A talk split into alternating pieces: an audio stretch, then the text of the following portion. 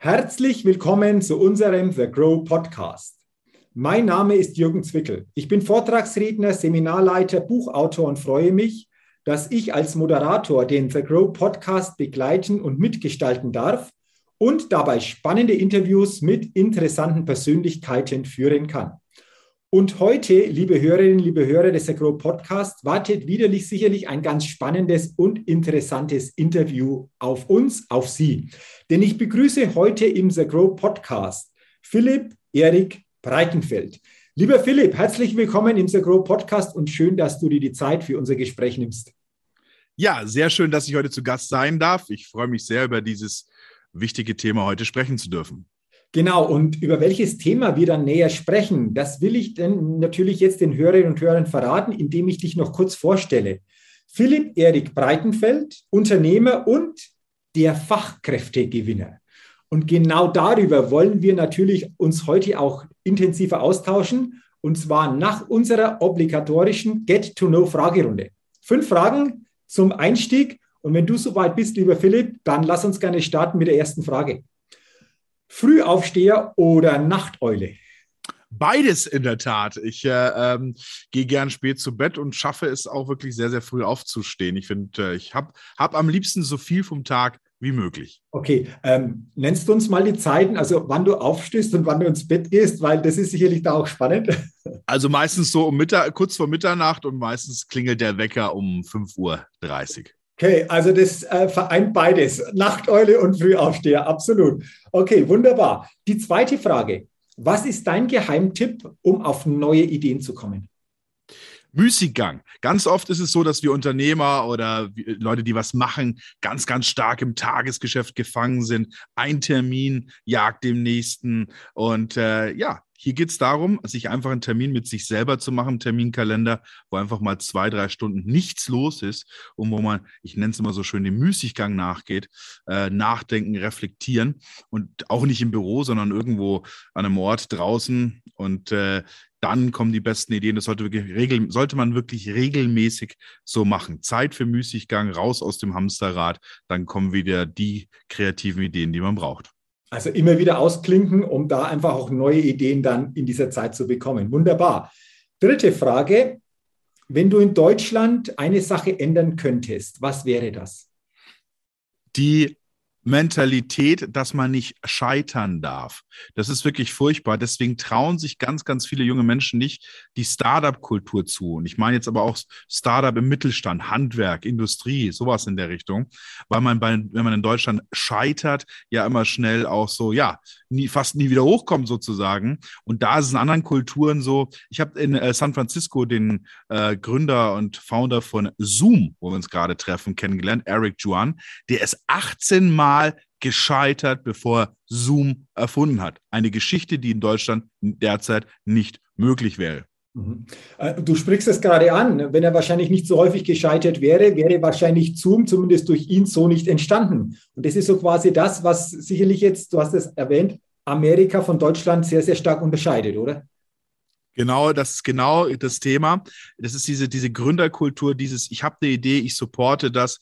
Und ähm, ja, hier ist das sehr bürokratische, bürokratische Muster gefasst. Und ich sage ja nochmal, es gibt auch kaum Supportstellen, auch gerade wenn, es um Handwerksmittelstand geht. Und deswegen, ja, ich würde mir das wünschen, dort erstmal eine bejahende Kultur für Gründer und für Ideen zu haben, als eine ablehnende und eine, die sofort immer sanktioniert. Mhm. Und äh, so eine Haltung würde sicherlich dann auch andere Ergebnisse wahrscheinlich dann zutage bringen, weil natürlich dann mehr möglich ist. Du hast es ja gerade angesprochen und den Zoom-Gründer erwähnt. Äh, wunderbarer Gedanke. Du hast das Thema Startup angesprochen, deswegen die Frage an dich. Welches Startup hat dich kürzlich begeistert?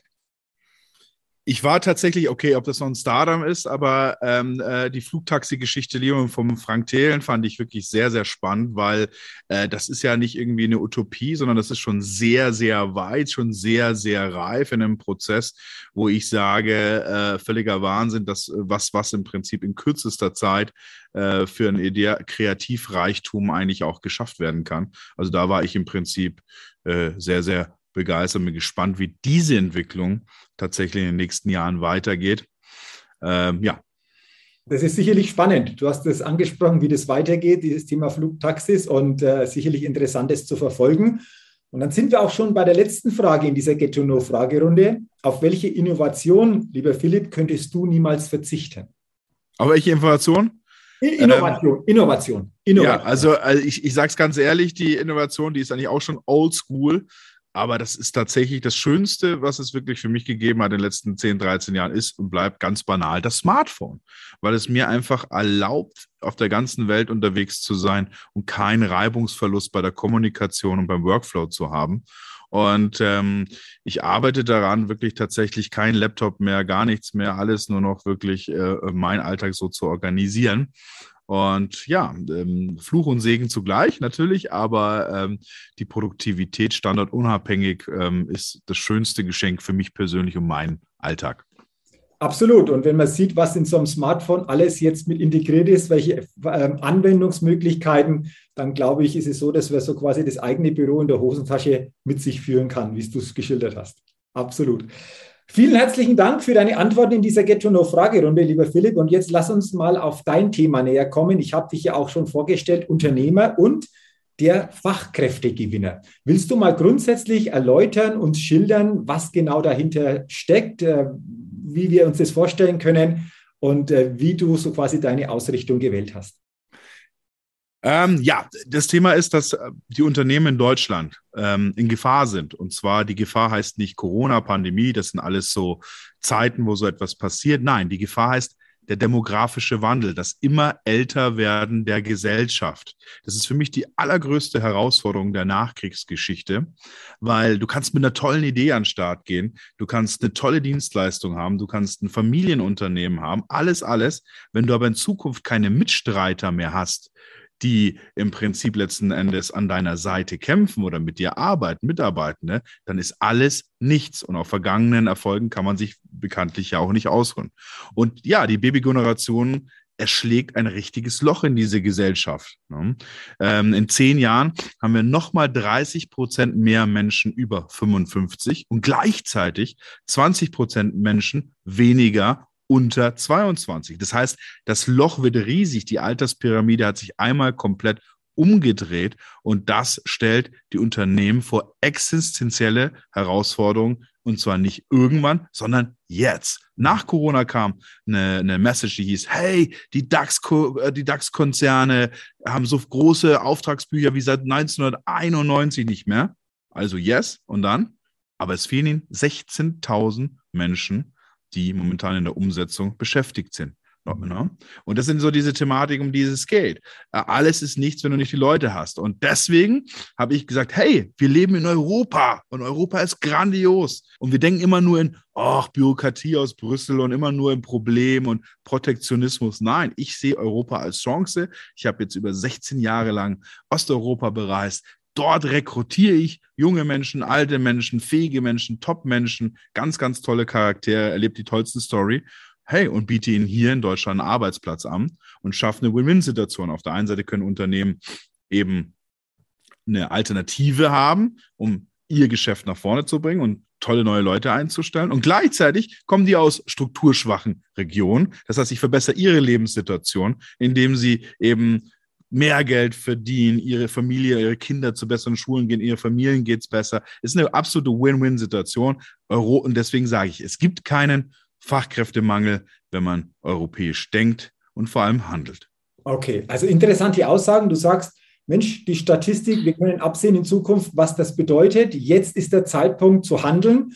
Und du sagst, den Raum größer machen, also europäisch zu denken. Ähm, wie kann ich mir das vorstellen, wenn jetzt Unternehmerinnen und Unternehmer dabei sind, die sagen, ja, das kommt auf uns zu. Was wären so Möglichkeiten, denn dann wirklich konkret vorzugehen? Hast du da ein paar Ideen, ein paar Impulse, ein paar Tipps, die du gerne hier mit uns teilst? Ja, äh, die Frage ist halt einfach, ähm, wie gehe ich meine Recruiting-Strategie der Zukunft an? Und da spielen alte Para, äh, Parameter gar keine Rolle mehr. Die klassische Printstellenanzeige ist mausetot.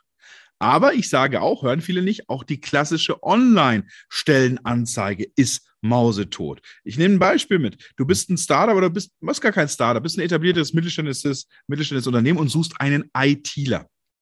Jetzt werden gerade, wir mal ein Beispiel Stepstone, es gibt auch andere Monster und so weiter und so fort, da werden im Moment 144.000 ITler gesucht. Das heißt, du gibst ein wahnsinniges Budget aus und hast immer noch gar keine Sichtbarkeit. Wie kommst du nach vorne? Das heißt, du bist auf Seite 38, 34 der Suchergebnisse, sonst irgendetwas, ja? Und das ist ja das große Problem ähm, der Online-Stellenanzeige. Und warum sollen die sich dann genau für dich entscheiden? Ja? Und deswegen mein Appell, denkt drüber nach, liebe Unternehmer und vor allem auch liebe Personaler, HRler, wo sind denn die Menschen, die für euch arbeiten könnten. Wo sind die? In, äh, und die sind in Europa. Und deswegen, ich habe ein Projekt gehabt mit einem äh, coolen Startup. Da bin ich mit den zwei Gründern äh, nach Prosen. Da gibt es eine IT-Fachhochschule gefahren. Ähm, mit dem Auto sind wir hingefahren, haben uns da hingefahren, die IT-Fachschule. Da gab es so Studentenkneipen und so Begegnungsstätten, sind dahin und haben mit den Leuten gesprochen. Die zwei Jungs haben gepitcht, haben gesagt: Hey, wir sind nicht die Großen und das, und das, aber wir haben eine geile Idee und würden gerne dich haben. Und die haben tatsächlich einen jungen Kerl dort äh, äh, rekrutieren können, der jetzt bei denen ist, total erfolgreich auch. Und ähm, das sind so die Good Stories. Und das hat, wenn ich überlege, diese Aktion hat, wenn man alles zusammenrechnet, auch die unzähligen Biere abends in der Studentenkneipe, hat diese ganze Aktion keine 800 Euro gekostet. Okay, also. Kann jeder Unternehmer mal drüber nachdenken, was ihn das gekostet hätte, wenn er eine Anzeige in der lokalen Zeitschrift oder sonst was gemacht hätte.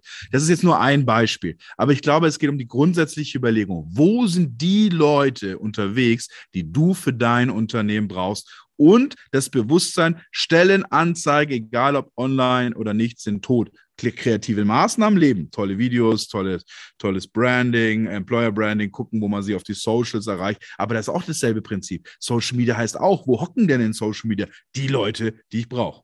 Mhm. Also diese zentrale Frage, wo sind die Leute, die ich brauche und dann, wie kann ich die bestmöglichst erreichen? Das ist so die ganz zentrale Frage, die sich jeder stellen darf, um dann zu gucken, welche Antworten gebe ich mir denn und wie ist dann so quasi der nächste Schritt. Absolut. Okay, ähm, jetzt mal eine ganz einfache ähm, äh, Frage, Philipp. Wenn jetzt jemand hier zuhört und sagt, Mensch, ja, ich habe da oder wir haben da Bedarf, wäre es denn auch möglich, auf dich direkt zuzukommen und zu sagen, so ist die Situation, äh, wie, wie können wir weiter vorgehen, wie können wir das aufbauen? Ist das möglich? Wenn ja, wie, wie würden da konkrete Schritte aussehen? Ja, sehr gerne. Also bei, bei The Grow, man sieht mich auf Veranstaltungen oder äh, man kann mich ja jederzeit kontaktieren, auf jeden Fall. Wir haben auch schon einige Mitglieder bei The Grow, die mit mir zusammenarbeiten und ihr Facharbeiterproblem äh, äh, lösen werden. Und ähm, was wir machen würden, ist, wir würden in den, die Bedarfsanalyse reingehen und wirklich gucken, wo, was für Leute braucht ihr wirklich. Und dann schmeißen wir unsere Netzwerke an. Ähm, allerdings ist meine Company die Humanos, das ist ja meine Kerncompany mit 600 Leuten, die, das habe ich gegründet vor acht Jahren, also noch ein bisschen älteres Startup sozusagen. Und da sind wir ganz in Europa aktiv. Das ist eine klassische Arbeitnehmerüberlassung für Handwerk und Industrie. Das ist da, wo wir so einen Schwerpunkt haben.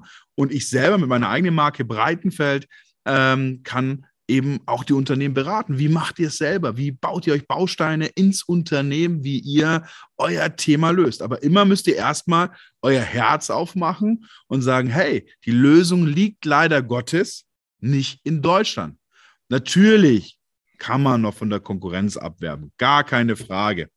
Aber ganz ehrlich, das ist volkswirtschaftlich völlig uninteressant, wenn Mitarbeiter A von Firma B zu C wechselt. Ja, dadurch entstehen, entstehen nicht mehr Kunden, dadurch entsteht nicht mehr Kaufkraft, dadurch entsteht gar nichts, keine Wertschöpfungskette. Klar, fürs kurzfristige Problemunternehmen verstehe ich, es geht um Existenzen, macht das mit kreativen Methoden, äh, total sinnvoll, gar keine Frage. Aber wer einen wirklich mittel- und langfristigen Plan hat, der guckt, der guckt aufs Ausland. Mhm. Okay, also danke nochmal für diesen Hinweis, nochmal diese Botschaft europäisch denken. Lass uns gerne noch über ein Thema sprechen. Du bezeichnest dich ja auch als HR-Reformer. Wir haben ein paar Dinge schon angesprochen, einfach vom Denken, die wir verändern können, auch in diesem Bereich. Gibt es denn noch etwas, was dir immer wieder auffällt, was du gerne weitergibst, um auch hier in diesem Bereich einfach nach und nach Reformen zum Positiven zu verändern oder Reformen äh, einzugliedern, die dann Dinge zum Positiven verändern? Es geht ja überhaupt schon mal in Unternehmen los um die Einschätzung deren Personaler. Personaler waren ja früher so Sachbearbeiter, die ein bisschen so die Eingänge der Bewerbung sortiert haben und dann eingeladen haben. Heute ist der HRler im Unternehmen oder der Personaler im Unternehmen der wichtigste Unternehmensstratege mit. Das darf, man muss die Rolle dieser, dieser Position erstmal nach hervorheben, weil da geht es ja um die Wurst und zwar um die Zukunft. Ja, also das ist zum Beispiel etwas, was man völlig aufbrechen muss. Ich sehe das immer noch, ja, der macht so ein bisschen Personal mit da vorne und, und, und, und was weiß ich, was das macht er auch noch und Wareneingang und was weiß ich ist. Nein! Ja, erstmal die Wertigkeit dieses HRlers, Personalers erstmal nach oben stellen. Nummer eins. Nummer zwei ist es dann so, hey, ihr müsst mit euren Leuten auch reden. Das ist völliger Wahnsinn, wenn es um Onboarding-Prozesse geht. Natürlich ist der Onboarding-Prozess eines Menschen, der noch nie in Deutschland war, wahnsinnig aufwendig. Aber du wirst belohnt, weil du einen coolen Mitarbeiter hast, der dir das auch dankt. Ja, oder überhaupt mal einen Mitarbeiter noch überhaupt kommst. Das heißt, du musst von deinen klassischen entweder hast du, es gibt ja auch, okay, machen wir es mal ganz unten, es gibt ja auch ganz viele Unternehmen, die haben gar keinen Onboarding-Prozess, aber wenn du einen hast, musst du den natürlich auch abstimmen. Ja, also ich nenne es immer so schön ein empathisches Onboarding, auch so ein bisschen äh, äh, einführen für verschiedene Kulturen. Nummer zwei. Und Nummer drei ist, du musst ein Bewusstsein im ganzen Unternehmen schaffen. Holt mich rein, ich mache eine Keynote, ich erkläre von dem CEO bis zum Fördner erkläre ich allen, warum Auslandsrecruiting auch deren Arbeitsplätze sichert. Das heißt, mental nehmen die Menschen mit auf diesen Weg. Ganz, ganz, ganz wichtig. Und dann kann auch fast nichts mehr schiefgehen. Oder nichts, was in der Vergangenheit nicht auch mit sehr People-Business in Menschen, was auch so mal schiefgegangen ist. Also Okay, also danke auch nochmal für diese Gedanken, auch nochmal wertvolle Gedanken darüber nachzudenken. Wie ist denn insgesamt schon mal die Struktur aufgebaut, beziehungsweise mit welchen Mitarbeiterinnen und Mitarbeitern und wie ist die Ausrichtung? Also vielen Dank äh, für die wertvollen Gedanken, für die wertvollen Impulse zu diesem, denke ich, sehr spannenden Thema, was zukünftig, du hast das eingangs erwähnt, sicherlich dann entsprechend auch ganz, ganz entscheidend ist für viele Unternehmen. Lass uns zum Ende noch gern über Grow kurz sprechen. Du hast das schon angesprochen, bist bei Grow, hast auch Kontakte schon bei Grow, aber wie siehst du insgesamt Grow, die Entwicklung und äh, ja, einfach hier dein Schlussstatement einfach gerne noch zu diesem Thema. Ja, mich hat ja damals der André Lüben, der wirklich aktiv ist, da reingebracht. Das ist äh, super Kerl auf jeden Fall. Und ich äh, war da relativ unbefangen und muss heute sagen, hey, das ist wirklich, ich, und ich bin bei vielen Netzwerken aktiv in ganz Deutschland. Das ist wirklich großartig, allein schon wegen dieser Mitgliederstruktur, wegen dieser Dynamik auch bei den Treffen. Da geht halt wirklich was. Und das ist wirklich der Unterschied ähm, zu, zu vielen, vielen anderen, das, was ich so erlebt habe in meiner 17-jährigen Karriere, ähm, wo im Prinzip letzten Endes, ja, wenig mache, aber viel Gerede dabei ist. Und, und, und, hier ist es eben bei The Grow genau andersrum. Ich, das, ich empfinde das wirklich als sehr dynamisch, ich empfinde das als wertvoll. Und der Spaß und die Freude und die Kulinarik kommen auch nicht zu kurz und dementsprechend ist das für mich eine runde Sache. Ich war noch gar nicht so oft da. Ich bin, das ist ganz kurz bei mir erst. Ich glaube, seit Schlag mich tot, vier Monaten bin ich erst Mitglied. Ähm, war jetzt auf zwei, drei Veranstaltungen, die mir sehr, sehr gut gefallen haben und ich freue mich auf all das, was dieses Jahr noch kommt. Genau, dann freuen wir uns auf weitere Veranstaltungen in diesem Jahr. Gibt ja noch einige, die da auf uns warten. Und danke auch nochmal, dass du sagst, Mensch, dieses Netzwerk, da wird wirklich umgesetzt, da wird gemacht. Es passt einfach auch von der Atmosphäre und natürlich auch interessante Kontakte und interessante Möglichkeiten, die hier auf jedes Mitglied warten.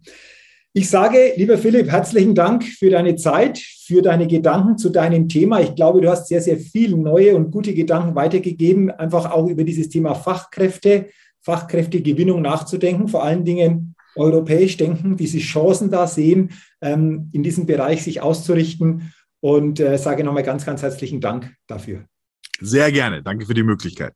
Sehr, sehr gerne. Und weiterhin natürlich dir eine gute, persönlich unternehmerische, erfolgreiche Zeit.